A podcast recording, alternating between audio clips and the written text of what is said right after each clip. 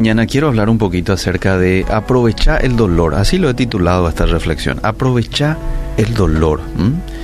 Hay una linda canción de Lily Goodman que dice, en medio del dolor estás tú. En medio del dolor tú me haces crecer. En medio del dolor me asistes. El apóstol eh, Pablo decía lo siguiente, justificados pues por la fe tenemos paz para con Dios por medio de nuestro Señor Jesucristo, por quien tenemos entrada por la fe a esta gracia en la cual estamos firmes y nos gloriamos en la esperanza de la gloria de Dios. Y no solo esto, atendé, y no solo esto, sino que también nos gloriamos en las tribulaciones, sabiendo que la tribulación produce paciencia, y la paciencia prueba, y la prueba esperanza, y la esperanza no avergüenza porque el amor de Dios ha sido derramado en nuestros corazones por el Espíritu Santo que nos fue dado. Tenemos tantas bendiciones por las cuales estar agradecidos y lo más importante de todas es nuestra salvación. Nuestra salvación, dice, es la esperanza de la gloria de Dios. Algún día vamos a dejar esta vida para ir a las glorias maravillosas del cielo las que ni siquiera podemos imaginar con esta mente tan limitada que tenemos en el presente. Pero podemos dar gracias a Dios con gozo por una perspectiva tan asombrosa. Es la esperanza que nos ayuda a soportar todas las dificultades que enfrentamos. Ahora, a pesar de eso, el apóstol Pablo aquí menciona otra causa de regocijo y dice él, nuestras tribulaciones. Cualquiera diría, ¿qué te pasa, Pablo? ¿Cómo te vas a gozar? Te vas a regocijar por tus tribulaciones. Es que estaba viendo con los anteojos espirituales. No estaba viendo desde la perspectiva humana, sino estaba siendo consciente de la repercusión positiva de esa tribulación en su vida. Hoy nosotros rara vez pensamos que el sufrimiento sea provechoso, ¿verdad? Sin embargo, Dios promete usarlo para bien. En tiempos de dolor dejamos al descubierto quiénes somos en realidad. Cuando nuestra seguridad o bienestar se ven sacudidos, salen a la luz nuestras verdaderas prioridades nuestra condición espiritual, sale a la luz nuestro orgullo, nuestro egoísmo. Y Dios puede usar la oportunidad para despojarnos de todo lo que en el presente estemos dependiendo hasta que nada, nada ni nadie compita con el señorío de Cristo en nuestras vidas. Para el Señor, mis queridos amigos, es mucho más importante nuestro crecimiento espiritual que nuestro bienestar. Ah, mucho más importante es tu crecimiento espiritual, tu dependencia de Él, que el bienestar que puedas tener. Y Él sabe cómo desarrollar perseverancia, madurez en nosotros.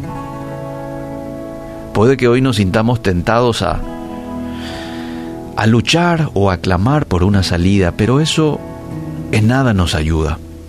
Podemos beneficiarnos del dolor aceptando lo que hace el Padre Celestial en tiempos de dificultad, sabiendo que nos está moldeando a la imagen de su Hijo Jesucristo. ¡Wow! Y vos sabés que uno de los propósitos de la salvación, uno de los propósitos, es que seamos más parecidos a su Hijo Jesucristo. Jesús que pasó por dolor, por desprecio, por discriminación, por tentación, por agonía. Y Dios quiere que nosotros seamos parecidos en carácter a Jesús.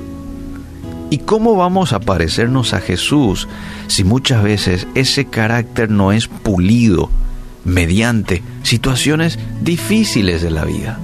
¿Eh? Entonces, en esta mañana quiero desafiarte, amable oyente, a, en vez de enfocarte en tu dolor hoy, hagamos de nuestras pruebas un motivo de esperanza, según 2 de Corintios 4:17, ¿Qué dice ahí?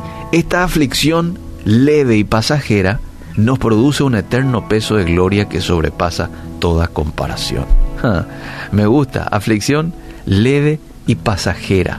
Reconoce que esa aflicción o el dolor que estás teniendo hoy tiene estas dos características. Es leve y es pasajera. Es por un rato. Es un tiempo limitado. Estamos muy de paso en esta vida. Y a veces nos centramos tanto en esta vida y nos enfocamos en, tener vidas cómodas aquí cuando hoy estamos y mañana no. Así no va. Entonces, eh, disfrutemos, agradezcamos a Dios. Yo sé que es duro lo que estoy diciendo, pero agradezcamos a Dios por el dolor del presente, por la aflicción, por la tribulación, porque Él nos está haciendo mejores personas más parecidos a Jesús. Y hagamos a un lado hoy a la queja, hagamos a un lado hoy al negativismo. ¡Qué bárbaro! Ya otra vez todo está cerrado, no voy a poder trabajar como corresponde. Sí, hay cosas incómodas que pasan en nuestra sociedad, en nuestro entorno. Probablemente tengas varias situaciones incómodas dentro de tu núcleo familiar, laboral, personal, no lo sé. Pero hoy quiero que te tomes el tiempo para mirar de la misma manera que hizo el apóstol Pablo, con los ojos espirituales. Ah, esto está haciendo una mejor persona de mí. Así que gracias Señor. Y puedas llegar a, esta, a esto que para muchos es una locura, algo absurdo, de regocijarte en medio de una tribulación.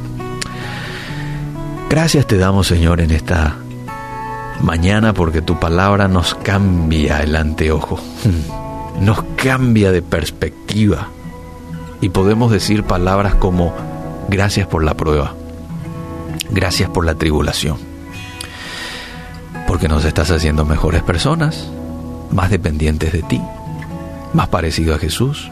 Ayúdanos a no quejarnos hoy, sino a mirarlo desde esta perspectiva. Si ya hemos amanecido hoy con ciertas quejas, quejándonos del tiempo, quejándonos de algo que se nos cruzó en el camino de venida al trabajo, lo que fuese, perdónanos, perdónanos y ayúdanos a ser hombres y mujeres agradecidos y enfocados en ti, enfocados en lo positivo. En el nombre de Jesús. Amén y amén.